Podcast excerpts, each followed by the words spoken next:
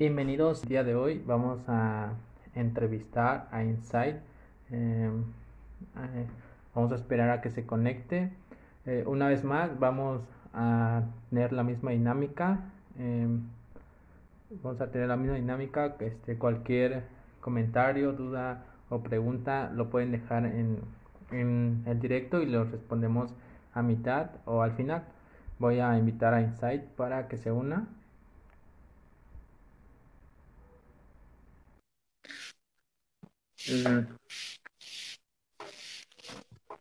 Hola, hola. ¿Qué tal, Insight? ¿Cómo estás? ¿Cómo estás? Bien, bien. ¿Y tú? ¿Qué tal? Bien, bien. Aquí poniendo el filtro, buscándote el bigote, porque ya saben que, que ese es el mío. Ahí está. Es el perrón. es que así te ves mayor, Insight.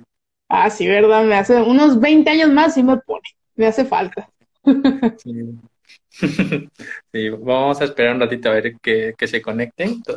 Ya este, igual este este directo se va a quedar grabado para quien quiera verlo. Ya después lo segmentaré, ya este, vemos otra dinámica. ¿Ya, ¿Ya viste lo que te comentaron Inside? A ver, por aquí los comentarios. Eh, Samario FZ, salud, dice, un momento, falta un bigote allá. Aquí ya está el bigote. Estaba lagueado, se bugueó, pero ya, ya que andamos con el bigotillo. No puede faltar, es, es, parte de, de mí ya. Bueno, ¿qué, ¿qué dices si empezamos, Insight? Muy bien por mí, empezamos. Vale, este, ¿qué, qué dices si haces una pequeña presentación tuya, este, tu nombre, cuántos años tienes, de dónde eres y si ya eres licenciado en fisioterapia? Bueno, bueno, primero, buenas noches a todos, es un gusto para mí estar aquí muchas gracias a ti también por invitarme y, pues tenerme en este espacio, yo más que encantado. Para aquellos que no me conocen o a lo mejor no me ubican, me presento. Eh, bueno, mi nombre es FTA García, realmente así en la mayoría de ponencias, diplomados o cursos que he dado, pues así me conocen siempre por mis apellidos, pero me pueden decir Dan también. La mayoría de gente me llama Inside por mi cuenta Inside en Rija, que también ha sido pues como que el nombre que quedó al proyecto y en varias ponencias y varias personas que conozco, pues ya me ubican más por ese nombre que realmente por mi nombre verdadero. Entonces, pues no hay mucho que decir en esa parte. Eh, yo soy de la ciudad de Mazatlán, Sinaloa. Aquí radico, aquí me encuentro en este momento, aquí atiendo, aquí tengo mis, mis consultantes y pues soy fisioterapeuta en rehabilitación neurológica. Yo ya egresé y hasta el día de hoy cuento con seis años de experiencia clínica en esta área. Así que pues es un poquito de lo que les puedo platicar acerca de mí. Sí, eh, no, te faltó decir tu nombre, no, tu edad, perdón, Insight. Ah, mi edad, mi edad ahí, siempre que la digo se ríe la gente, obviamente, porque, porque no se la imaginan, me ven y dicen, no, hombre, este amigo que va a tener, yo tengo 25 años, eso es mi edad, ¿sale? Entonces, se las digo de una vez porque la gente siempre se sorprende, ¿cómo que tienes 25? Tengo 25 años, recién nos cumplí en agosto, así que ahí tienes mi edad, se quitó por ahí la incógnita. ¿Por qué? Porque mucha gente no me cree cuando digo mi edad. Pero ahí está. Nací en el 96. Ahí tiene. sí, somos del mismo año, ¿eh? Inside. Yo también del 96. Ya ves, somos de los, de los últimos del 90, así que rifamos. sí, bueno, ya, ya que hiciste tu pequeña presentación, vamos a iniciar con la primera pregunta. Este, eh, ¿Cómo elegiste fisioterapia Inside? ¿O por qué elegiste fisioterapia? Pues fue un camino muy difícil cuando tuve que elegir la carrera porque para empezar no tenía interés en estudiar. para empezar. Y digamos que siempre me gustó mucho la informática, esas cuestiones. De hecho, soy técnico también en sistemas computacionales, dato curioso. Entonces, pues como que por ahí va el asunto. Pero eh, conozco la fisioterapia por razones de la vida porque mi mamá, por una cuestión de salud, tuvo que ir a fisioterapia mucho tiempo y después yo fui paciente muchos años en fisioterapia por una lesión neurológica. Entonces, bastante tiempo de mi adolescencia, pues pasé por ese proceso de rehabilitación, conocí el área, me gustó muchísimo, casi siempre había tenido una inclinación por las ciencias de la salud, sin embargo, no me decidía, pero cuando yo, yo conocí la fisioterapia siendo paciente, yo me enamoré del área y fue algo que para mí tuvo un sentido y dije, esto yo lo quiero estudiar y específicamente yo quiero el área neurológica. Si algo supe en toda mi vida es que tenía mucho interés, siempre mucha curiosidad por el sistema nervioso, eso es algo muy raro, pero siempre la tuve, más no sabía qué carrera estudiar, pero, cuando, conocí la fisio, conocí que había un área neurológica, dije, estoy en el clavo, yo quiero esto. Y así fue como elegí la carrera en ese entonces. Sí, oye, ¿y cómo fue tu experiencia como paciente ya así, Insight? Honestamente, mi experiencia como paciente fue horrible. Horrible. y no hay otra manera de decirlo, porque eh, yo tuve una lesión medular. Entonces, eh, fue ahí una condición que pasé que obviamente fue súper dolorosa. Y en ese momento, pues que yo era paciente, pues yo no tenía ni idea de cómo me estaban atendiendo, ¿verdad? Yo creía que estaba bien, pero ¿cuál era la atención que yo recibía? Electro, compresa, estiramientos y se va para su casa. y pues... tu plan bien individualizado, ¿verdad? Sí, uy, sobre todo, ¿no? Sobre todo los pasantes ahí cuchicheando entre ellos porque nadie sabía qué hacer y todo y hacían lo mismo todo el tiempo y pues bueno. En ese entonces, pues yo, era una persona común y corriente, lo sigo siendo, pero pues no tenía nada que ver con estar y pues yo decía, bueno, pero yo siendo paciente me daba cuenta que algo estaba mal, yo sentía que algo estaba mal porque mi dolor no, no descendía.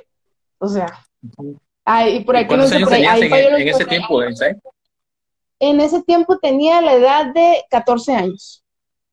Ah. Duré siendo paciente desde los 14 años hasta casi los 16 años. Entonces pasé por todo el proceso de rehabilitación, desde quedar en silla de ruedas y ser un paciente con síndrome de reposo prolongado lo pasé, hasta poco a poco ir adquiriendo otra vez habilidades motrices, de estar, como lo platiqué en ruedas, yendo hacia la escuela, eh, después en andador y después en bastón, y poco a poco recuperar la marcha de manera ya individual. Entonces. Pues ya tenías una buena idea de fisioterapia, ¿no? ¿Qué hacía un fisio? ¿Cómo estaba el área? Este, comentaron que te faltó el ultrasonido en tu plan de tratamiento. Sí, me lo ponían, pero pues, ay, no, los morros que me atendían se pasaban, o sea, ya que fui yo, eh, ya que estudié la carrera, dije, no, hombre, no manches, se pasaban los morros en cuanto no me lo pusieron en la cabeza, se pasaban de lanza también, o sea, así te lo pongo, ¿no? Y fíjate, yo siendo paciente y sin tener ningún conocimiento del área, yo sentía que algo estaba mal y se los decía es que mi dolor no está bajando, es que yo no estoy viendo resultados y yo le echaba la culpa al área cuando realmente las personas que me atendían no tenían las competencias necesarias. Y era ahí cuando ya fui estudiante que yo vi cuál era el problema. Después conocí a un médico en rehabilitación que él sí me ayudó muchísimo, de hecho era un médico en neurorehabilitación que gracias a él y a su equipo también de fisioterapeutas fue un cambio radical cuando di con ellos, cuando ellos me atendieron. No, hombre, o sea, en un año de tratamiento fue un progreso increíble, mi dolor descendió, yo era un paciente que tomaba analgésicos como si fueran pastillas, como si fueran tic-tacs, o sea, te estoy hablando de 15 analgésicos, 14, 12 y mi dolor no descendía, obviamente porque era un trastorno sensitivo. Entonces, ahí tenemos una parte interesante. Ah, eso está bien, ya, ya sabías a lo que ibas, ya tenías al menos una idea. Y ahora, este, bueno, en la siguiente pregunta está bien relacionado con lo que acaba, acabaste de decir sobre tu, la idea que tenías de fisio. Al inicio, pues ya sabías cómo, ¿no? Ya eras paciente. Y ahora, ¿cómo ha cambiado esa perspectiva de fisioterapia ahora, después de seis años, verdad? Después de seis años, la verdad es que ha cambiado para bien. Mi experiencia y, la idea de fisioterapia para mí ha cambiado muchísimo. Eh, a lo largo de la carrera cambió muchísimo. Cuando tuve una experiencia también afuera y en mi formación, se me amplió mucho la visión porque comencé a entender también qué tan importante era el rol del fisioterapeuta y qué tantas competencias hacían falta, era una parte importante. Y la tercera cosa que me cambió mucho mi panorama es que normalmente en la carrera nos enseñan que un fisioterapeuta solo puede estar en un consultorio, en el área, eh, en un hospital, por ejemplo, de rehabilitación, o a lo mejor en, en una, yendo a domicilio con el paciente y ya. Y yo pasé también que hay, hay empresas, hay otros lugares, hay otros contextos muy importantes donde se necesitan fisios, por ejemplo, escuelas, por ejemplo, empresas, ya lo mencioné, hoteles, y trabajar en esos proyectos estando en la escuela para mí amplió muchísimo el panorama, porque me di cuenta realmente de qué tan grande es el campo laboral de un fisioterapeuta y qué tanto solo nos encerramos a solo dos, tres posibilidades de trabajo, cuando en realidad existen muchísimas más. Entonces, para mí, el día de hoy la fisioterapia me ha cambiado muchísimo la manera en la que pienso, en la que percibo el mundo y sobre todo mi visión del día de hoy en esta carrera es muchísimo más amplia y los límites que antes me ponían a lo mejor en la universidad han ido cambiando porque la fisioterapia en estos años ha tenido una revolución increíble y qué bueno, la verdad, qué bueno que ha tenido y ha cambiado. Sí, es lo que dijiste de las áreas donde puedes aplicar como fisioterapeuta, pues son amplia, al menos se te queda claro, ¿no? Maestro, ser docente a domicilio en una clínica. Y en cuanto a otras cosas, también como las áreas de fisioterapia, muchos piensan que es trauma, que más ahora que es respiratorio, pero hay un buen de áreas que, que se pueden explorar en cuanto a fisio. Y hay unas bien complejas, ¿no, Inside? Sí, hay unas bien complejas. Realmente eh, he tenido la oportunidad de rotar en la mayoría de áreas y eso es algo que agradezco porque a pesar que la neurología o la neurorehabilitación siempre fue lo que más me gustó y trauma, pues tener la oportunidad de rotar en las demás áreas te hace comprender también el trabajo y la necesidad que existen. Por ejemplo, también estuve en cuidados intensivos, estuve en paciente de suelo pélvico también, estuve trabajando, estuve trabajando con deportistas, estuve trabajando con niños en el área pediátrica, geriátrica, etcétera. Entonces también estuve un poquitito nada más en rehabilitación cardíaca, no mucho, pero estuve también en esa experiencia y son cosas que te amplían mucho más el pensamiento de qué tan necesarios somos y, y qué tanta atención realmente necesita y merece esta área para los pacientes. Entonces, tenemos una Bueno, antes de pasar a las áreas de fisioterapia que te gustan y que no te gustan, vamos a comentar una historia que eh, ayer me estabas este, resumiendo sobre tu fase, tu fase universitaria. ¿Cómo fue? Este, intenta decirnos todo, todo cómo fue tu historia para tu titulación, tus prácticas clínicas y cómo te, cómo te fue al viajar al extranjero. Bueno, ahí les va. Voy a intentar resumir, no lloren por favor, porque ahorita me les voy a echar la novela, pero pues es para echarles a zona al caldo, ¿no? Como le digo yo. Sí, bueno. Eh, primero que nada, yo entré de 17 años recién cumplidos a estudiar. Entonces ya te imaginarás, si así me veo plebito, imagínate cómo me vi a los 17 años, no me querían dejar presentar mi examen Ceneval, pero pues yo ahí voy, ¿no? Con mis 17 años recién cumplidos, siempre fui el más joven de las generaciones y de la escuela donde estaba un año más joven, pero siempre era el más alto, dato curioso. Entonces, Bueno, le resumo, entré de esa edad a estudiar, yo estudié en la Universidad Politécnica de Sinaloa, esa universidad, eh, al ser una universidad politécnica, pues tiene carreras relacionadas a ingeniería y la mía de fisioterapia era la única que tenía de salud y era eh, de los primeros pininos de esa universidad en esta área. Esta universidad donde yo estudié por plan cuatrimestral, entonces mi carrera yo la hice en tres años, cuatro meses. Ya se imaginarán cómo estuvo el asunto de pesado, porque en esa universidad no existían los días libres. Yo vacaciones jamás tenía, salí para la fregada en cuanto a, que pues sales cansadísimo, ¿no? Y sobre todo, pues es hacer las cosas de volado, o sea, es uno tras otro, no hay descanso, ya ahorita terminas el cuatrimestre, pero a los dos días lo comienzas y nada de descanso, nada de días libres, nada de nada. Aquí lloviera o tronara, yo tenía que ir a la escuela y no, no era de que me enfermé porque tres faltas estabas dado de baja. Y listo, reprobar la materia. Entonces, bueno, esa es la cuestión, ¿no? estando en la universidad, la verdad es que eh, algo importante de mi universidad que hasta el agradezco y siento que es una diferencia es que en toda mi, mi, etapa de universidad no hubo ningún cuatrimestre en el cual yo no llevara materias relacionadas a desarrollo humano y psicología. Todos los cuatrimestres desde el primero de la universidad llevé materias de ese tipo que hasta el día de hoy lo agradezco increíblemente porque me ha dado herramientas increíbles de verdad en cuanto al abordaje de los pacientes, entender su situación sobre todo, empatizar con ellos y funcionar también como un apoyo, no solo como alguien que los va a tratar, sino que también ellos ven a alguien en el cual se pueden apoyar emocionalmente para poder sobrellevar una situación. Al final de cuentas, una persona que viene a fisioterapia o es por dos, es por dos cosas siempre. Una, perdió algo o dos, está en un momento muy vulnerable de su vida. Y si no sabes manejar eso, es difícil. Bueno, ahora sí viene la historia, ya esto del contexto. La historia es que em, estando en el último año de la carrera, yo sabía que quería irme al extranjero. Siempre lo supe, siempre tuve esa intención. De hecho, uno de los requisitos para irme al extranjero, a pesar que fui a Colombia, que pues el idioma es el español, al igual que el de nosotros, tienes que realizar un examen de inglés y tienes que sacar cierto porcentaje si quieres tener el derecho en cuanto a la universidad que te dé el pase de ir. Entonces se hizo el examen de la universidad. En ese último año que yo tenía el interés de ir, digamos que siempre fue como que mi sueño, inconscientemente hacía cosas para trabajar en ello, pero al mismo tiempo yo pensaba que nunca lo iba a lograr, porque yo siempre fui un estudiante que estudié por becas universitarias, realmente siempre tenía becas por promedio, llegué a pagar en la universidad 30 pesos al mes y había personas que pagaban mucho más, pero todo se debía al promedio, la verdad es que eso me ayudó muchísimo. En ese último año que les digo que comencé a hacer estas cosas sin fe, la directora de la carrera, que es colombiana, ella un día me llama a su oficina y me dice, oye García, ven a mi oficina, tengo que platicar contigo. Yo dije, Diosito Santo, ¿qué habré hecho? Ya me van a correr. Entonces, pues ahí voy. La, la maestra me dice, oye, fíjate que te he observado en todo este tiempo, tienes buenas calificaciones, veo que te va bien en la escuela, veo que le echas muchas ganas, veo que te gusta mucho el área de neuros y siempre me lo has dicho, pues, ¿no has pensado en irte afuera? Y yo, pues afuera de dónde? Y ella me dijo, no, pues a otro país, nunca hemos tenido un estudiante de fisioterapia que se vaya, siempre se van los de ingeniería, pero nunca los de fisio, o sea, va a ser la primera vez. Y dije, maestra, honestamente que quiero, quiero, o sea, eso no está en juego, pero yo dinero no tengo, o sea, ¿cómo le hacemos? Bueno, pues vamos a hacer lo posible por, por cumplir esta parte.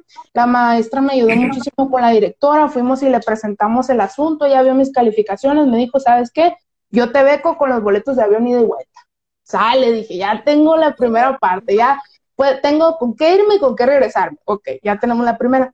Para esto, este transcurso de tiempo duró un año. O sea, fue un año de batallar, fue un año de trabajar. Yo siempre trabajé y estudié desde los 14 años entonces, pues ya se imaginarán, ¿no? Fue escuela, trabajo, ese último año mucho más fuerte. Bueno, pues total que la directora me dice también lo siguiente.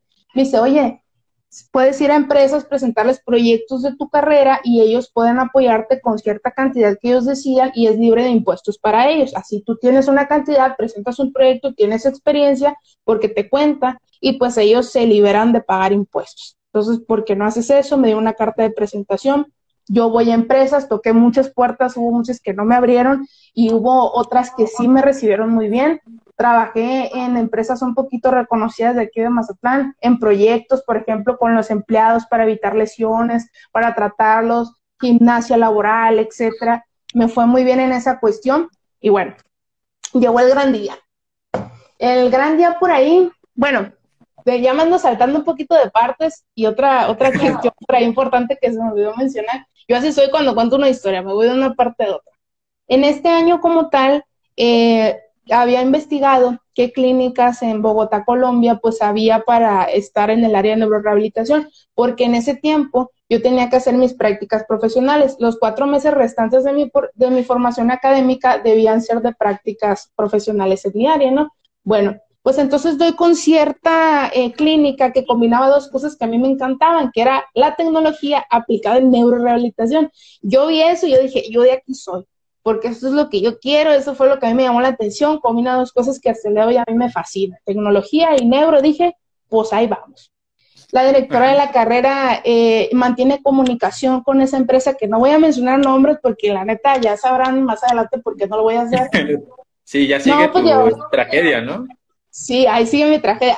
Preparen ahí sus pañuelos, raza, que ahorita llego yo al punto. Entonces, la maestra pues se pone en contacto obviamente con la empresa, llevan ahí mi proceso, la empresa manda correos con la maestra, siempre están en comunicación todo el tiempo. Y bueno, yo también con ellos, me aceptan todo el asunto, me dan mi oficio, me dan el reglamento, me dicen cómo tengo que ir, qué día me tengo que presentar, la dirección, mi carnet, que era mi gafete, que tienes que portar obligatoriamente, etcétera.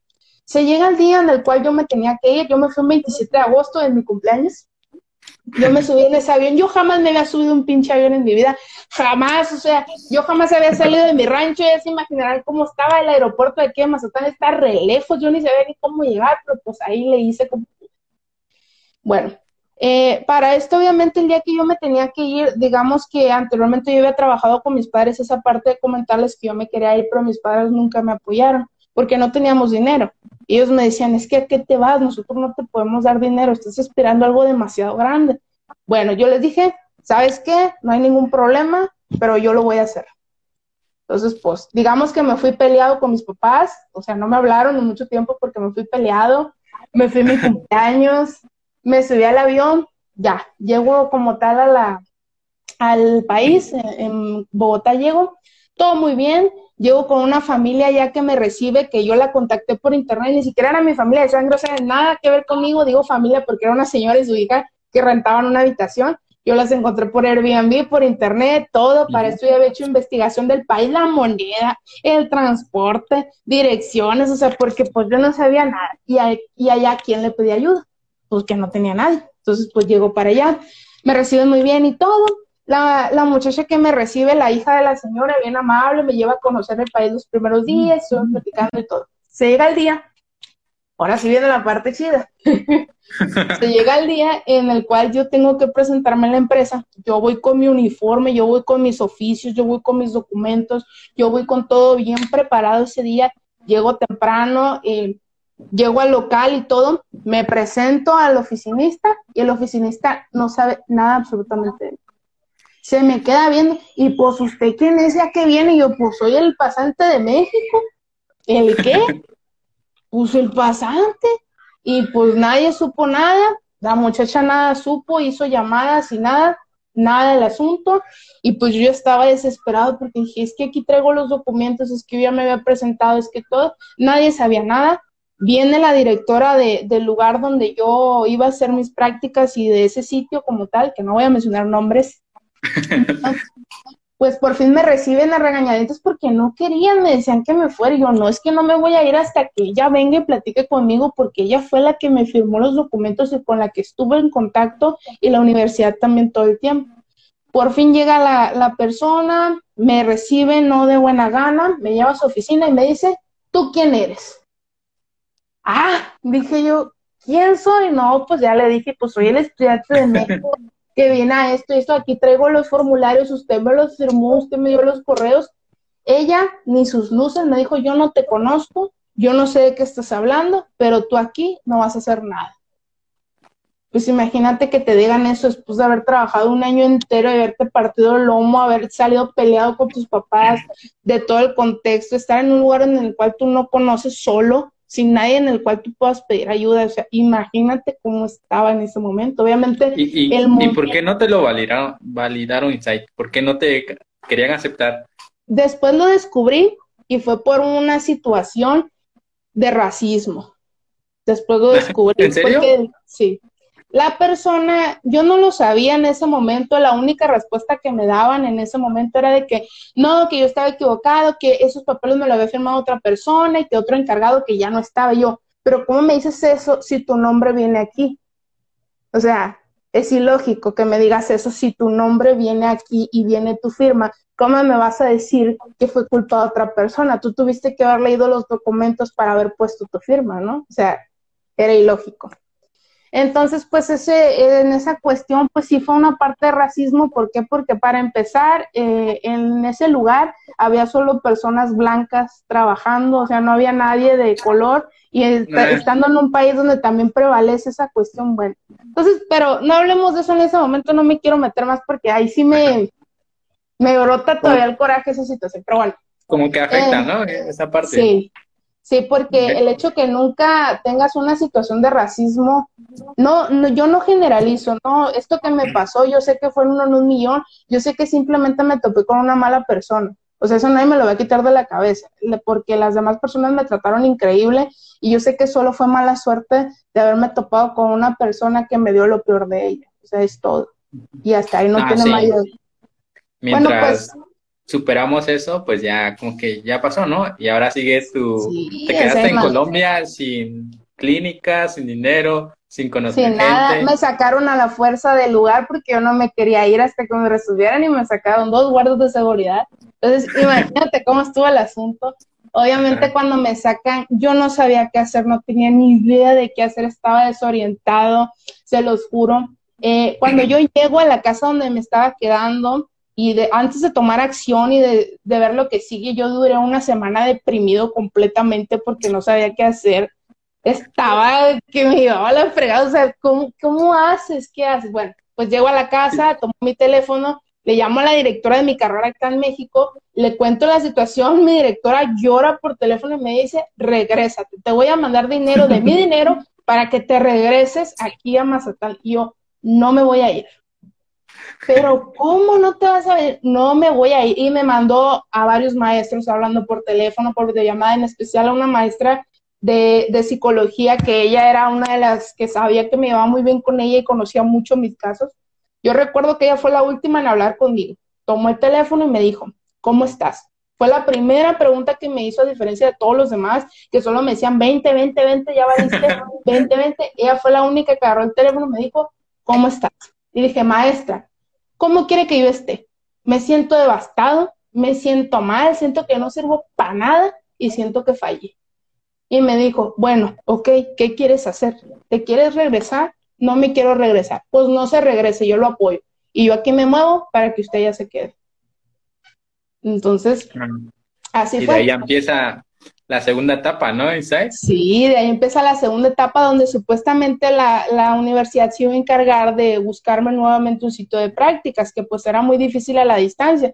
Total que ellos no hacían nada, pero dije, yo no voy a perder el tiempo, y aquí que me espera que ellos hagan algo a la distancia, cuando yo ya estoy aquí, yo tengo que hacer algo. Entonces, yo me vestí, me puse mi traje de, de fisio, me puse ahí mi traje de fisio, mi uniforme clínico y todo, y me fui con Google Maps y con el fundillo en la mano, si lo quieres ver ahí, porque me pasaron otras cosas, también me asaltaron y todo, pero pues bueno, yo fui recorrer un país, una ciudad que no conocía, a tocar puertas, a ver quién me podía recibir. Cuando por fin llego a la última puerta, que fue la Universidad Manuela Beltrán, y yo se lo juro que esa universidad yo la amo con todo mi corazón y sí digo que es una de mis almas mater, además de la universidad donde estudié aquí, porque ellos para mí me abrieron la puerta en ese momento tan desesperado de mi vida. Yo le lloré a la encargada para que me dejara pasar porque no me conocían, porque no nada. Me llevaron con la decana de fisioterapia, que era la encargada, le dije mi caso. Ella me dijo, aquí te quiero, bienvenido para mira, fue de las cosas más importantes de la vida. El asunto, ¿cuál fue? Ella me dijo, es que esta es una escuela privada, mi hijo. yo, oh, ¿una escuela privada? Yo, sí. Bueno, ella me dijo, sí. Entonces, después de haber platicado con ella mi experiencia, yo le dije la situación. Yo dinero para pagar no tengo, honestamente, y no se lo digo para causar lástima. Si usted quiere que yo trabaje aquí haciendo cualquier cosa, yo lo hago, porque quiero que entienda que mi objetivo de estar aquí es más grande que cualquier cosa. Entonces ella me acuerdo que sonrió y me dijo, esa es la actitud que yo quiero, bienvenido, ¿qué área quieres? Neuro. ¿Tienes neuro? Neuro quiero. Me dio mi horario, estaba ocupado desde las 6 de la mañana hasta las 2 de la mañana otro día. Órale, ¿dormías cuatro horas? A veces nada, porque los trayectos en esa ciudad son horriblemente largos. Yo viviendo hasta el otro lado de la ciudad, en la universidad donde estaba y los otros sitios me quedaban súper lejos, no dormía, no dormía. Y fueron momentos muy difíciles, pero gracias a eso y esa oportunidad que me dieron estando allá, pues pude trabajar en diversas instituciones, pude hacer mis prácticas, tuve oportunidad de estar en el Hospital Militar Colombiano, Tuve también estando la oportunidad de trabajar con paciente geriátrico, cuidados intensivos, pediátrico y todo en paciente neurológico. Entonces ellos también me dieron esa oportunidad increíble, que hasta el día de hoy yo se los agradezco y para mí fue lo mejor que me pudo haber pasado. Te, dieron una beca, ¿verdad, Inside? ¿Fue, sí, me dieron una beca.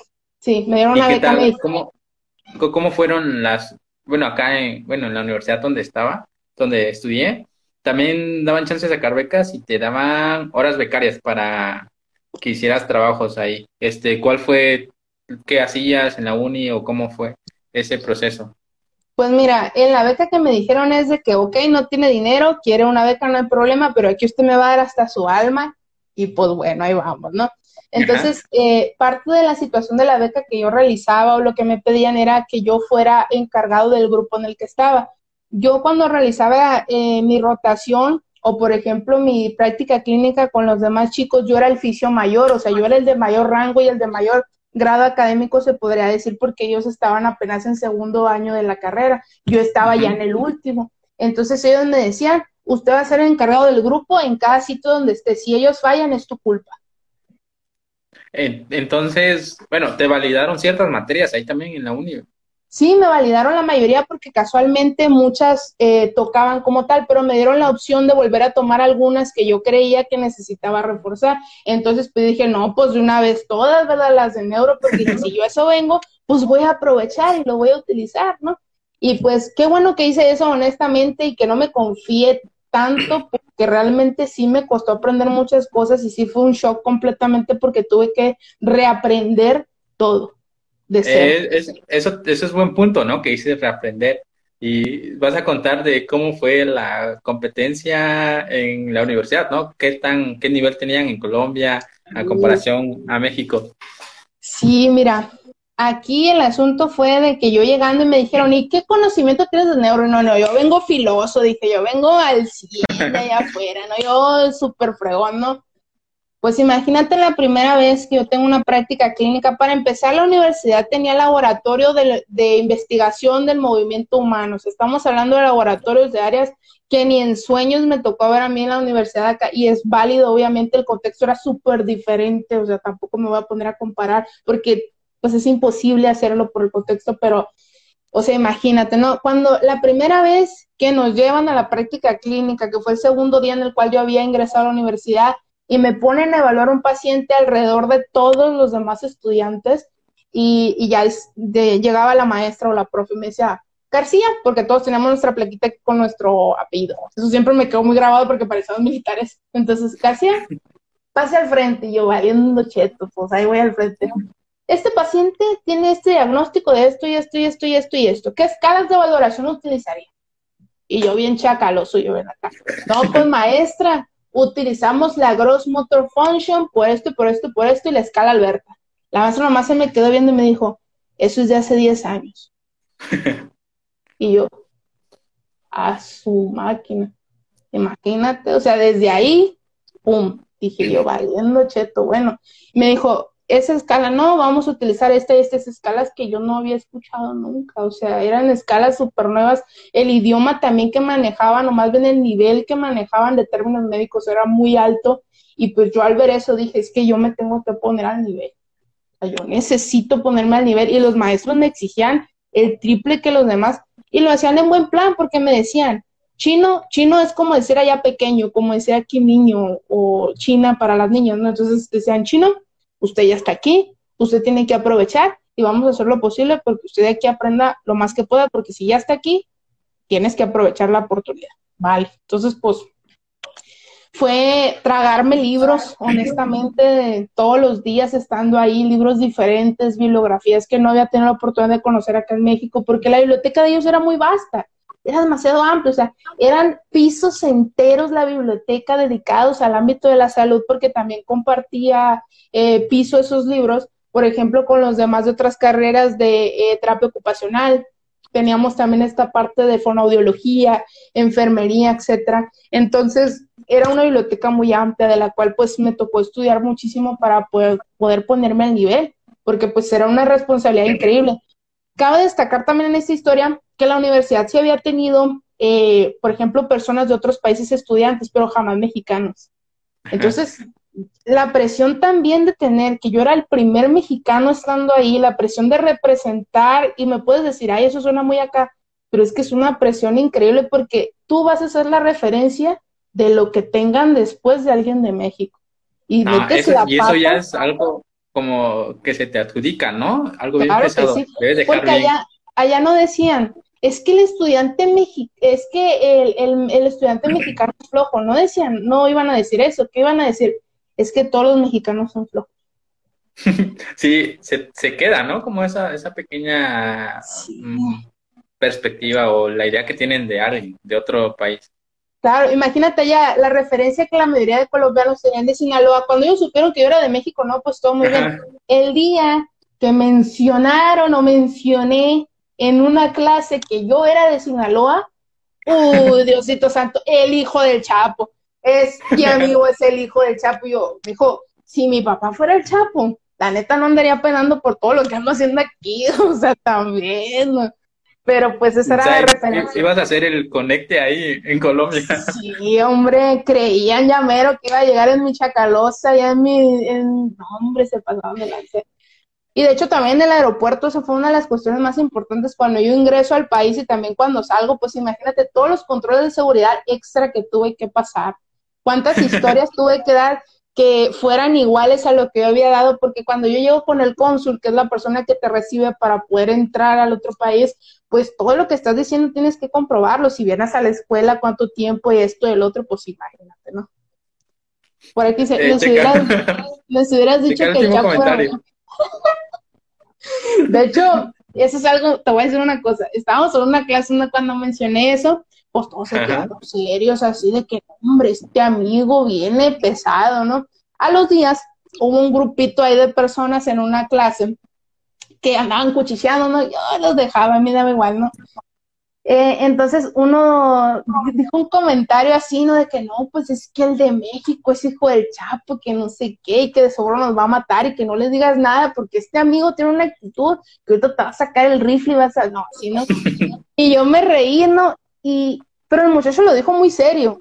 O sea, cuando yo me volteé y me reí, el muchacho se puso bien serio y me dijo, te estoy diciendo algo gracioso. Y yo, amiguito, por favor, hombre, lo que me estás diciendo. Le dijo, pues si tú, si yo soy hijo del Chapo, tú eres hijo de Pablo Escobar, yo creo, y pues, la neta, la cara no se te ve.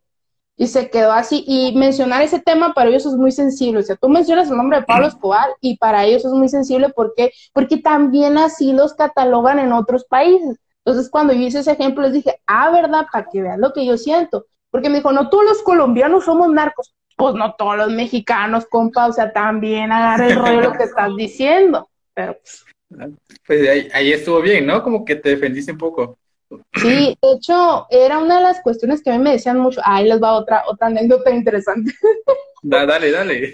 Eh, cuando yo estaba ahí y yo recién llegué al país, pues aquí en Sinaloa tenemos un acento muy grande. O sea, yo imagínate, yo, una persona que jamás había salido de mi rancho, Mazatlán, jamás nada tú me metes en un, avión, llegando a otro país, en un lugar donde hablan demasiado correcto y sobre todo muy bajito, con un tono demasiado bajito. Yo llegaba allá y la gente se me quedaba viendo de, ay, pero ¿por qué me gritas? Y yo, pero estoy gritando, decía yo.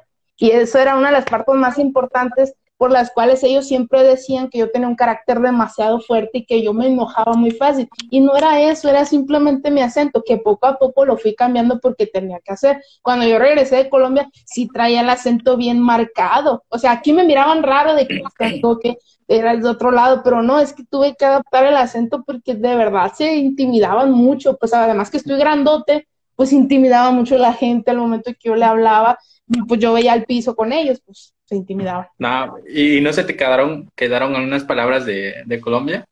Sí, se me quedaron muchísimas. Te voy a decir una. Cuando yo recién llegué aquí a, de vuelta a México, Mazatlán, bueno, la primera vez que estuve ahí y fui a una papelería, yo fui a comprar una pluma. Esto aquí en México es una pluma. Yo llego a la papelería de Colombia y se me quedó tan grabado y después de eso lo seguí con esa frase y hasta el día de hoy la tengo porque llegué a la papelería con el señor y le dije, buenas tardes, ¿me vende una pluma? Y el señor se me quedó viendo y saca una pluma de esas de ave, o sea, una, una pluma de esas y me la da esto. Y yo, no le dije esto, o sea, yo señalaba el mostrador y había esto, una pluma, un bolígrafo, le dije, se me quedó en un bolígrafo. Sí, le dije eso, que utilizas para escribir una pluma, un bolígrafo. me dijo, ah, un esfero. ¿Cómo? ¿Esfero? Esfero se les llama ya. Y yo, bueno, un esfero. Entonces, esa es una de las cuestiones que se me quedó muy grabada, esa, esa parte, ¿no? Un esfero. Cuando yo volví a México y tuve que ir a otro lugar, oye, ¿me vendes un esfero?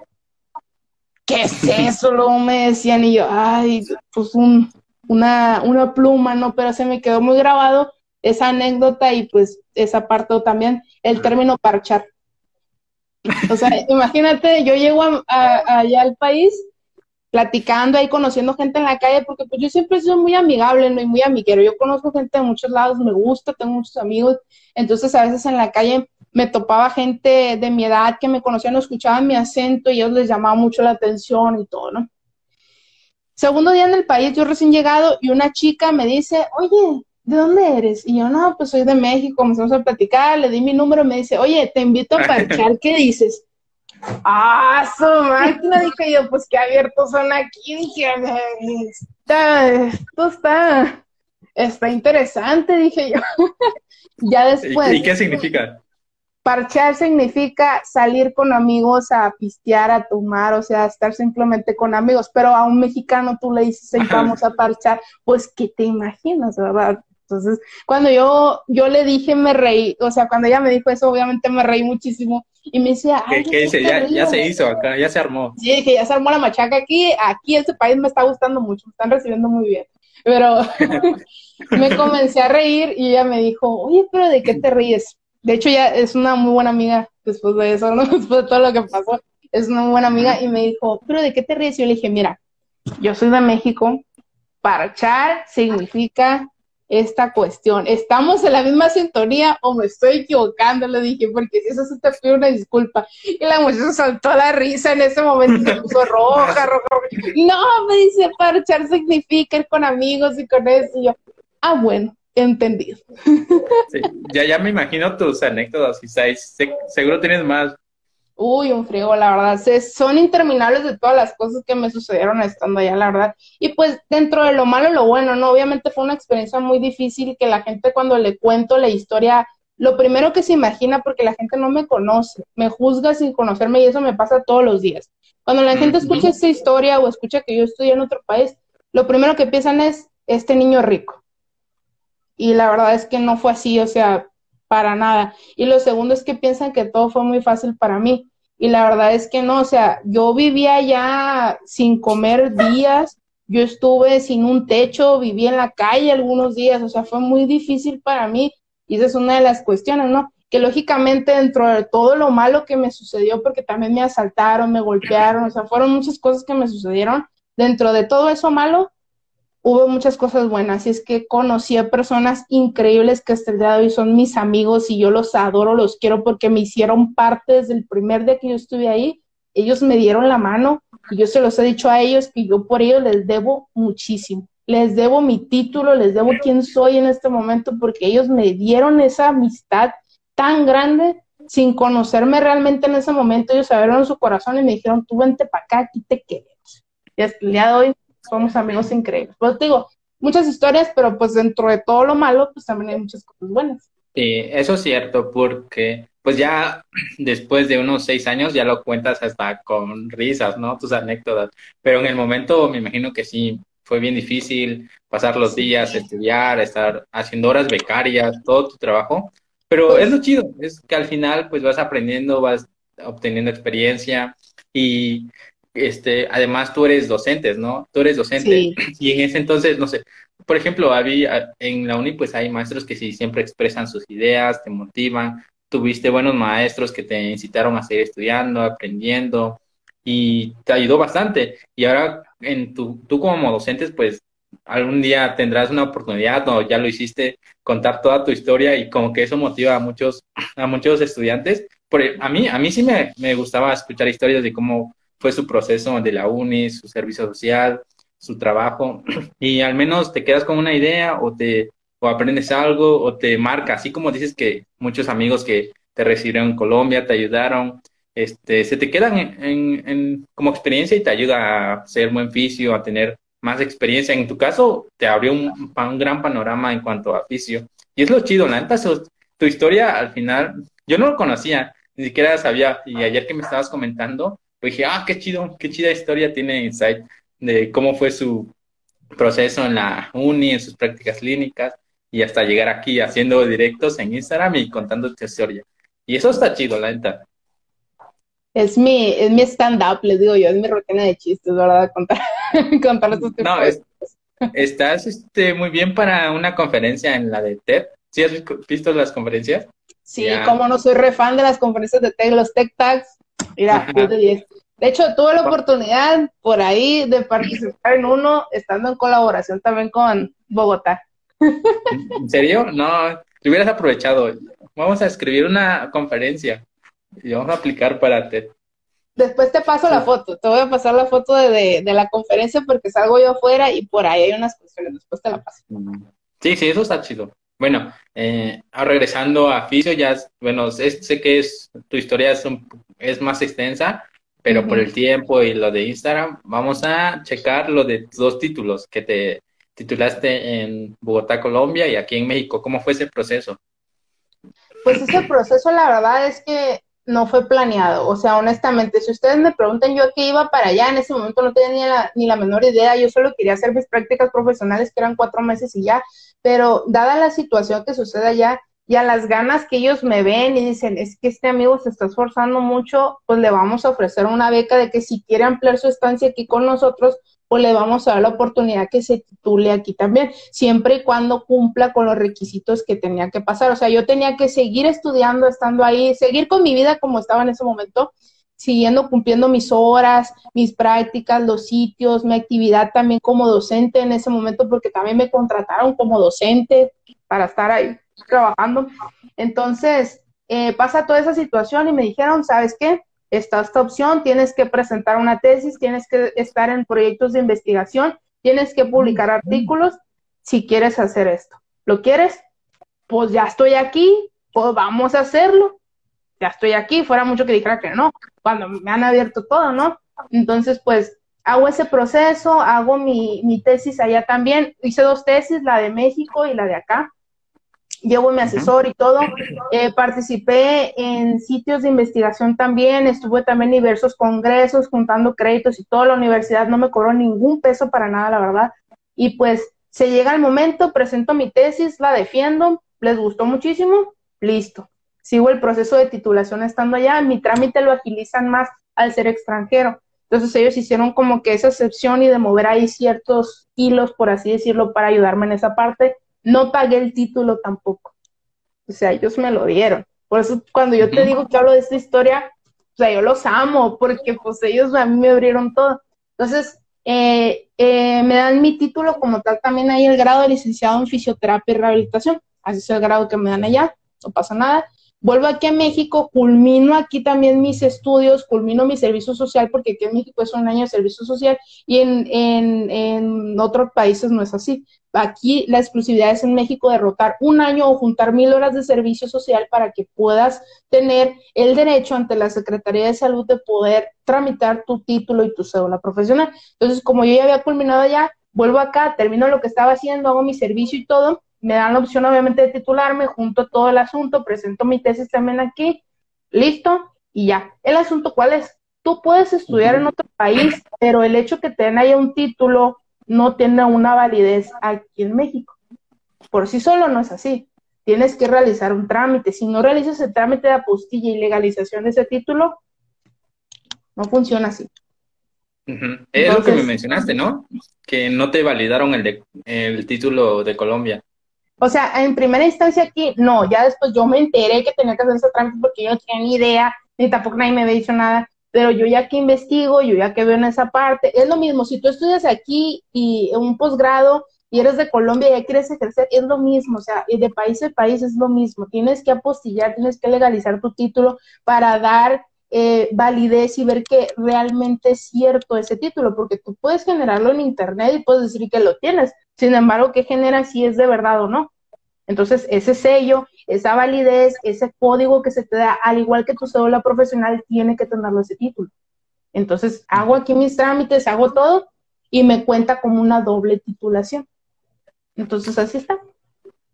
Ajá. Oye, y mencionaste que ya en Colombia empezabas a dar clases. Eh, ¿Cuántos años tenías ahí, Insei? Allá tenía la edad de 20 años cuando comencé a dar clases estando allá, pero comencé siendo docente. Primero comencé siendo docente adjunto. ¿Qué es esto?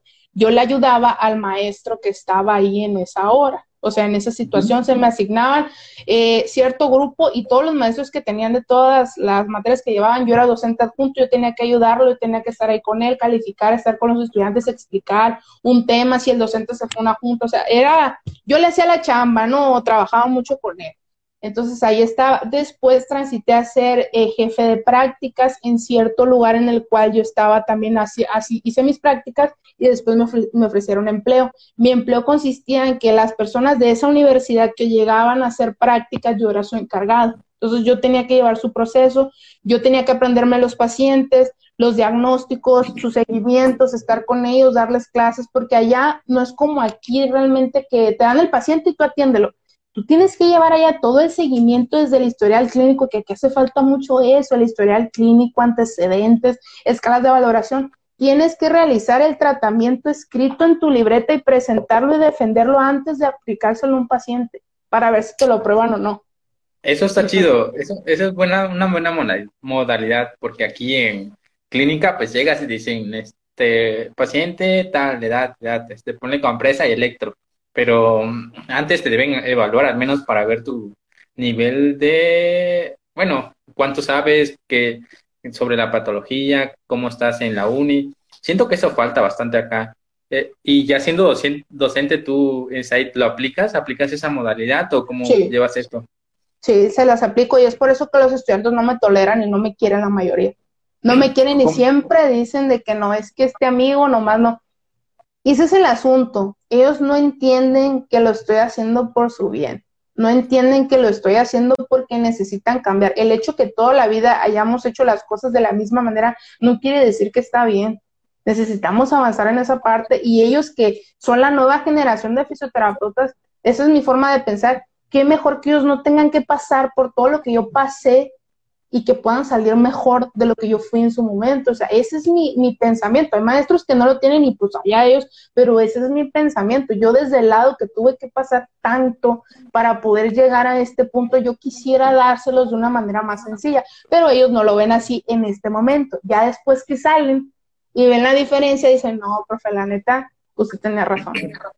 Sí, te das cuenta ya cuando sales de la uni, la neta. O es, tal vez en prácticas clínicas cuando ya te enfrentas a un paciente y dices, ah, que, cómo va su rehabilitación, cómo va su proceso, pero ya en la uni, ya cuando sales en la uni, ahí es donde sí te tienes que poner o darte cuenta de cómo vas a hacer tu propio protocolo, cómo vas a llevar a los pacientes, tus objetivos, todo eso. Pero sí, la experiencia sin duda, lo, ya la tienes, ¿no? Ya tienes callo desde los 20. Sí, pues tocó así, ni modo. Sí, y bueno, siendo docente, ah, bueno, vamos, a seguir con tu historia. Ya después de tu titulación, llegaste a Oaxaca. Ahora coméntanos eh, cómo, bueno, ya sabemos que en cuanto a fisio te gusta más neurorehabilitación desde pequeño, bueno, desde los 14 que llevabas, tú fuiste un paciente en rehabilitación y ahora cómo llevas los temas, cómo distribuyes las materias, si estás enfocado en qué tipo de pacientes estás, eso, ¿nos puedes comentar? Sí, claro, mira, todas, yo sigo la misma dinámica en todas mis clases, ya sean clases magistrales, ya sean clases con mis estudiantes, ya sean cursos, diplomados donde estoy, siempre doy la misma dinámica y eso es algo que a mí me caracteriza y es que yo no asumo jamás que el estudiante o la persona que me está escuchando sabe, eso es un error, tú no puedes asumir jamás que ellos ya tienen conocimientos básicos y no es en mal plan, sino porque todos tenemos formación diferente, hay cosas que conmigo son muy fuertes, pero a lo mejor para ti no lo es y yo comienzo a dar un tema que a lo mejor no tienes una base por cualquier motivo del que sea y pues no me vas a entender. Entonces, mis clases siempre van de los temas más básicos, yo los reafirmo, los doy de una manera sencilla y poco a poco voy subiendo de nivel. Por ejemplo, si yo llegara a un salón de clases e inicio con la patología, pero no sabes anatomía o no te acuerdas porque lo viste en el principio de la carrera y ahorita estás en séptimo semestre, pues de qué sirvió la clase, de nada. Entonces vamos a ver mejor de lo más sencillo primero, un repaso a anatomía, ya nos vamos a las enfermedades. En cuanto a las materias que doy, pues doy todo lo relacionado a neuro, neuroanatomía, neurofisiología, paciente neurológico, tratamiento de rehabilitación, etcétera. Todo lo relacionado a neuro es mi, mi cátedra todos los días. Aquí el asunto con los estudiantes es que yo intento ponerlos en contexto, yo intento ampliar un poquito su pensamiento y que me entiendan, que eso es lo que más choco con ellos en un principio y por eso al principio no les caigo bien. ¿Por qué? Y me dicen el profe de... el, profe del depende. Así me conoce. Es que este profe es el profe del depende porque llega un estudiante profe, yo tengo una duda, y pues adelante, si tienes una duda, yo con todo gusto te la resuelvo, no hay ningún problema. A mí jamás me ha molestado que me pregunten, ni jamás me he reído una persona porque me preguntan, no. Y me dice, oye, es que tengo un paciente con esto con esto, ¿qué le hago? Y yo, depende. Y eso es lo que no les gusta que les diga del depende, profe, pero ¿por qué depende si le estoy preguntando qué le hago a mi paciente? Y yo, es que depende y se desesperan cuando les contesto. Le digo, es que depende, porque así tengas 20 pacientes con lesión medular, los 20 van a ser diferentes en diferentes estadios, diferentes características, y los 20 van a evolucionar de manera diferente. Entonces no te puedo decir una receta de cocina que tú quieres o estás acostumbrado a eso porque eso no es lo, eso no es lo mejor, eso no está bien, no podemos hacer un protocolo exclusivo para cada, para todos los pacientes en general, cada uno debe ser diferente. ¿Por qué? El objetivo de la rehabilitación es que encuentres las diferencias entre todos los diagnósticos que son iguales, porque esas diferencias te dan la respuesta de qué tienes que trabajar.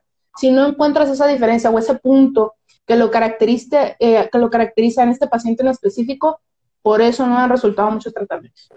Sí, buen punto, ¿eh? Porque ya desde hace unos años, pues ya se maneja el tratamiento individualizado. Bueno, ya desde hace tiempo, solo que si tienes que enfocarte en eso. Y como dices, sí, depende, depende de tu evaluación, también de tus conocimientos. A veces no sabemos cosas de una patología. Eh, por eso ayer te comenté sobre los fisios, ¿no? De que se deben enfocar en un área en específica. Tú ya eres eh, en neurología, a mí me gusta rehabilitación cardíaca.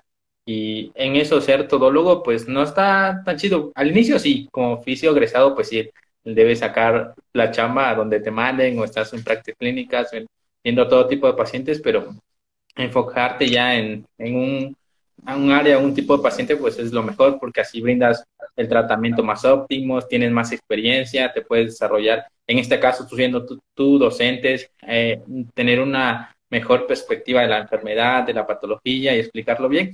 Y otro, otra cosa que sí me gustó de ti, que dices que haces un repaso anatómico o haciendo, partiendo desde cero a todo, a lo más complejo del tema.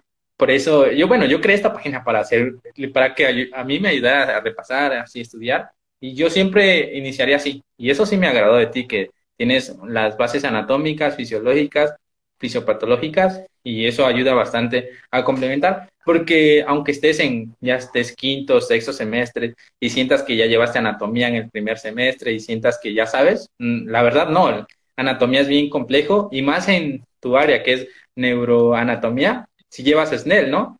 Sí, claro que sí, es de base.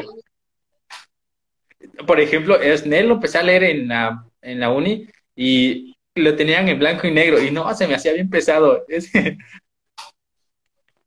y por ejemplo, te, por ejemplo, voy a hacer, te voy a hacer el, tratar de sintetizar todo lo máximo que, que puedan haber de sistema nervioso, periférico, central, autónomo, simpático, parasimpático pero muchos saben neurona, neuro, este, células nerviosas, y es bien complejo cada una de las características. Y en, e, como te dije, en este caso, el primer directo vamos a hablar a temas generales, conocerte, y ya en, un, en un tema más, en un directo más adelante, pues podemos hablar de cierta patología, como te había mencionado, de EBC, las complejidad de los tratamientos, del abordaje que tiene cada uno de los pacientes, y estaría chido que la neta, si tú ya sabes un ya tienes un buen experiencia, estaría bien que lo explicaras, que lo dieras ah, o mostraras todo lo que ya sabes para sintetizar ciertos temas y tenga una mejor idea a los que nos ven, los que escuchan o así a los estudiantes. Sería chido eso. Sí, cuando quieran, yo a gusto. A mí me dan mi pata de palo aquí con eso. Así que a mí no me vas a parar. Si me quieres un tema negro, para que me calle, está mi hijo. Eh. Sí, bueno. Ajá. Bueno, antes, antes de, despedirnos, Insight, este, ¿podrías comentarnos de tu proyecto que está próximo, las clases? Claro que sí. Bueno, les comento el asunto. Eh, en mi perfil de arroba Inside en Neurorija me pueden seguir, por favor, aquí publicamos contenido. Y es que ahorita el proyecto más próximo que tengo en puerta, además de un diplomado en el cual estoy participando en fisioterapia neurológica, que este fin de semana me voy a Culiacán a darlo. Eh, bueno, después de ello tengo tres clases magistrales que estoy ofertando. Eh, ya tengo más o menos un año en línea, por así decirlo, de dar las clases magistrales, pero estas clases yo las ofrecía en público antes de la pandemia y también en empresas y, sitios donde yo colaboro y trabajo, entonces ya tenía experiencia dándolas. Eh, con base, o mejor dicho, en esta situación de la pandemia, pues no se podía y tuve que llevarlas al contexto digital o al contexto de estar ahora en, en esta parte, ¿no? De, de videoconferencias. Entonces tengo tres clases magistrales importantes que son de neurorehabilitación, las tres que los invito si tienen el interés de conocerlas y de sobre todo de aprender o de reafirmar bases. Esas clases van dirigidas si eres un estudiante el día de hoy en esta carrera o carreras aledañas a la salud o también si eres un profesional de la salud ya egresado y con experiencia pero que quieres un repaso en general o quieres reafirmar conocimientos eres bienvenido, bienvenida en esta parte. Eh, las tres clases magistrales, el primero es de introducción al sistema nervioso, hablo de neuroanatomía neurofisiología, lo más básico, de hecho está súper padre y es de la primera clase magistral que yo ofrecí y me fue muy bien. La primera clase magistral tuve 70 asistentes, entonces fue algo súper padre. Eh, la segunda clase magistral que estoy ofreciendo, en este momento estoy repitiendo, mejor dicho, porque ya hace tiempo fue la primera vez que la di, que fue la introducción a la neurorehabilitación. Ahí hablo de control motor, mi tema favorito en esta vida, control motor. 10 de 10. De hecho, rescato muchas cosas del sistema nervioso, entonces si les interesa pueden tomar las dos o cualquier clase que tú quieras en específico la puedes tomar porque ten por seguro que la vas a entender. Sin embargo, yo les recomiendo que si quieren un repaso mucho más general de todo, pues tomen las tres. Y la última que estoy ofertando, que es la nueva, es la primera vez que la oferto, es de introducción al abordaje en accidentes cerebrovascular. Entonces, por ahí rescato muchos temas de las primeras dos ponencias que, o dos clases magistrales que doy. Sin embargo, la puedes tomar sin necesidad de haber tomado las, las demás. No hay ningún problema, todas son entendibles, son un lenguaje en general y siempre voy de los temas más básicos a poco a poco irme a temas mucho más específicos y subiendo el nivel. Así que los invito a tomarlas. La verdad es que son a costos muy accesibles porque van dirigidas a estudiantes. Inside Neurorehab es un proyecto que inició con mis estudiantes y por eso es que los costos son tan bajos realmente accesibles. El costo por clase magistral es de 100 pesos mexicanos. Te incluye una constancia de participación digital y te incluye material de repaso con los temas de la clase. Entonces, si a alguno de ustedes les interesa o quiere formar parte de las clases magistrales, ya se pueden inscribir, no hay ningún problema, o pueden solicitarme la información, yo se las envío a su correo electrónico sin problemas. Me pueden encontrar en Instagram y Facebook como arroba insight de Neurope. Entonces, por ahí estoy publicando detalles. Ah, eso es un buen proyecto, porque pues son para reafirmar conocimientos, anatomía, fisiología, fisiopatología, como te había mencionado. Y en este caso, pues, los tres, los tres temas se relacionan bastante, ¿no? Bueno, son temas este, bueno, específicos de neurorehabilitación. En este caso, bueno, por ejemplo, si ya pasaron las fechas, cualquier estudiante puede tomar tu curso, ¿no? Puede mandar mensaje, cualquier. Sí, eh, bueno, las clases magistrales las oferto realmente dependiendo del tiempo que yo tengo, porque claro, no, si me lleva mucho trabajo hacerlas, porque cada clase magistral comienzo a anexar más información o a cambiar las que, son actualizadas, actualizo la bibliografía y eso. Entonces, eh, es cuestión de que si se pierden en esta parte no hay problema, solo estén pendientes de las siguientes fechas. y se repiten las clases, no hay problema, pero eso lo quiero dejar muy bien claro el hecho que yo repita el tema no quiere decir que repita la misma información. Cada clase magistral tiene cosas nuevas que voy añadiendo, voy cambiando según la evidencia científica, según la bibliografía, si hay nuevas ediciones de libros que yo utilizo. Entonces, lleva su trabajo, la verdad. Sí es algo que es muy laborioso en realidad. Ah, sin duda, sin duda, Insight. Insight bueno, también tienes varios proyectos, ¿no? Coméntanos así súper general, ¿en qué andas con la con Monse, con tu página? Tus proyectos, tu trabajo, tu modelo de trabajo, así general, porque igual con el tiempo, pues sí estamos limitados. Ok, en general les voy a platicar que como siempre yo no tengo suficiente con las cosas que tengo que hacer, yo siempre estoy buscando qué hacer porque pues eso soy yo. Y pues bueno, para estresarme todavía más, no mentira, pero para trabajar más también tengo un podcast dedicado a la fisioterapia con Monse, que es eh, la fisio chida, ella es mi compañera en muchos proyectos, yo le agradezco de verdad, increíble porque me ha apoyado, ha estado conmigo mucho tiempo y nos pueden encontrar en Facebook, nuestro podcast es en Facebook, pronto lo vamos a subir a Spotify, esperen por nosotros. Eh, nos pueden encontrar en Facebook como, sí, como arroba Deficio Aficio MX, ese es nuestro podcast. Hemos tenido invitados increíbles, cada episodio es súper diferente, tiene diferentes temáticas e invitados, entonces los realmente los invito a que lo vean, a que nos escuchen, nos sintonicen. Pronto vamos a estarlo retomando ahorita por cuestión de los tiempos. Estoy también trabajando en diferentes diplomados, congresos y ponencias que doy, formaciones también continuas. Ahorita estoy, la más próxima es que estoy trabajando en el diplomado de fisioterapia neurológica que es organizado por SLU Formaciones en Fisioterapia. Ahorita va a estar en la ciudad de Culiacán. Este fin de semana voy a estar yo en el módulo número 5, que es fisioterapia en el paciente adulto. A estar trabajando ahí.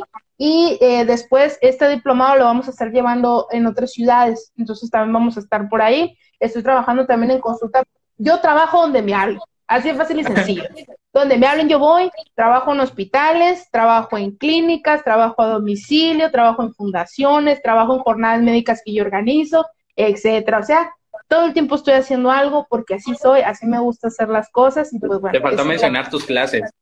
También soy docente de varias universidades de aquí de Mazatlán, de Sinaloa, de México y también estoy trabajando en el extranjero con, en colaboración a un, eh, pues a otras universidades y otros proyectos. Entonces, pues como no me gusta estar quieto, pues ando en varias cosas. Sí, ya, bueno, al menos desvelar no te ha, envejecido Inside. No, no. Y fíjate, si ahorita tengo la, la baby face, o sea, la cara de bebé, realmente sí he demacrado mucho en estos años. Ya te imaginarás cómo tenía el rostro antes. Así que... pero, estuvo chido. Bueno, sí andas en varias cosas. Bueno, y, y me imagino que debes tener una buena organización hasta ahora. Es que me, he tenido que organizar y he tenido que aprenderlo porque anteriormente mi modelo de trabajo afectaba mucho mi vida personal en cuanto a tiempos y mi salud también. Entonces, eh, si bien recuerdan lo del principio que yo fui paciente mucho tiempo, eh, tengo que tener mucho cuidado con mi salud y tengo que monitorizar muchas cosas. Entonces, en un principio cuando inicié a trabajar era muy difícil por los tiempos, pero poco a poco he cambiado eso y también he logrado porque es importante descansar. Es mentira eso de que tienes que estar todo el tiempo y vas a ser exitoso. No, tienes que descansar también por tu salud y eso también lo he hecho, me he mentalizado y lo estoy haciendo. Hoy tengo tiempo libre ya y todo es en base a la organización y también a que las personas reconocen que son muy responsables. Entonces, si yo prometo algo, yo lo hago. Y eso las personas lo saben y saben que yo voy a estar ahí, yo truene, yo voy a cumplir con eso que yo les dije. Entonces, eso a mí me ayuda mucho, me da muchos puntos en cuanto a la gente. Pues. Sí, tienes buenos principios, Insight, responsabilidad, este, esa actitud de estar aprendiendo cosas nuevas. La actitud que tiene, la neta sí, sí se nota, que andas bien activo. Sí, y es que ese es el asunto, ¿no? A mí siempre me, ha gustado esta parte de trabajar también en uno mismo, muchachos. Ser fisioterapeuta realmente eh, también tienes que ser una buena persona y trabajar en tu persona muchísimo, y eso se nota. Y esas son cosas que los pacientes te agradecen porque el día de hoy esta profesión y mi personalidad y todo me ha a conocer gente increíble, a participar en cosas que jamás pensé porque la gente me invita porque me ubica por ser alguien responsable o porque lo que yo digo, yo lo voy a cumplir yo truene porque yo le di mi palabra a esa persona de que iba a estar ahí y yo voy a estar ahí. Entonces, son cosas que te cuentan mucho con la gente y no es muy común encontrar a alguien que sea así. Entonces, pues eso te abre muchas puertas. Sí, qué, qué, qué, buena onda eres, ¿eh? En todos tus aspectos de, tu vida. Y sí, todo es cuestión de eh, equilibrar, ¿no? Todo, vida social, trabajo. Eh, de equilibrar, de tener colapsos nerviosos, de lo normal, de tener colapsos nerviosos, de tener momentos donde ya no das más, no normal. Como dicen, una lloradita y a dormir. A, mimir y vámonos al otro día, nos sobamos y vamos perdidos. Eh, bueno, ¿qué, ¿qué dices si lo dejamos hasta aquí, Insight? Porque ya llevamos una hora, más de una hora. Sí, sí, no, no hay ningún problema, ¿sale? Entonces, eh. creo que hasta aquí lo dejamos. Sí, nos faltó hablar un buen de temas, este, áreas que no te gustan, este, cómo, cuál fue tu plan de estudio. Bueno, es que cómo les, dije, en la parte de la historia de Colombia es donde más me llevo, porque es donde más tonteras me pasaron, mejor dicho, entonces pues ni modo. Y sabes, ni siquiera hablamos de tu cuenta, del origen, tus objetivos. Pero como te digo, no, no hay problema, esto sí es para conocer. Ya en un segundo directo, pues ya quedamos en más o menos en uno o dos meses y ya estamos de nuevo acá transmitiendo. Ya está, no hay nada que no se resuelva con otro directo, así que aquí andamos. Sí, ya vamos a hacer podcast también, ¿no? Sí, sí, mi stand-up aquí. podcast de tres, cuatro horas, creo. Mm, sería poquito porque yo me suelto hablando, hijo de la chingada, no me caí. sí, bueno, este, ¿qué dices? Sí, bueno, nos despedimos hasta acá, ¿no, Inside? Sí, hasta aquí nos despedimos. Muchas gracias a toda la gente que nos sintonizó, me escuchó, nos escuchó, mejor dicho, en esta plática o charla que tuvimos. Espero mi historia les haya dado risa de verdad porque la conté pues a mí me gustan los chistes, ¿verdad? Entonces espero les haya gustado, les haya entretenido, hayan aprendido algo de mí y por favor síganme en mis redes sociales, me pueden encontrar en Instagram y Facebook como arroba inside de. Como siempre, muchas gracias y también muchas gracias a ti por haberme invitado y por haberme brindado en este espacio, de verdad, muchas gracias. Ah, al contrario, Inside, gracias por aceptar y ya, como te dije, eres buena onda, la si te había conocido ya desde antes con Monse, ya, para reafirmar que es bien chido y ya, y quien vaya conociendo, pues sí, ahí dejamos este, tus redes, igual te voy a etiquetar en cada segmento que suba y ya. Vamos a leer los últimos comentarios, a ver. Ya está. Dice, cuando ama lo que hace o sube lo que habla. Ah, sabe lo que habla, se nota. Eh, eso es para ti, Inside. No lo puedo ocultar, no puedo ocultar que me gusta mucho lo que hago, lo siento amigos, pero yo de verdad las cosas que me gustan no las puedo ocultar y eso es algo que me caracteriza mucho. Otro comentario de Fer, dice envejece como Benjamin. ¿Viste la película? Y hombre, ¿cómo no? Ahí estás, mira, Nací viejito y cada día que paso me hago más joven, hombre, hijo de la chingada, así ando. Por ejemplo, ahí también nos había un comentario que leí que nos ve, nos estaban viendo desde Panamá. Desde. Panamá, ¿verdad? Ajá, ahí estamos. Ya hiciste buenos conectes en Colombia, ¿eh? Cuando quieras. Éale. Dale pues, Inside, nos vemos. Este, gracias a todos los que nos vieron, este, nos escucharon y próximamente estarán los segmentos en el canal de YouTube, Facebook y también próximamente en Spotify. Así que nos vemos. Muchas gracias a todos y gracias por haberme invitado. Nos vemos después. Dale, nos vemos. Adiós, Inside. Bye bye.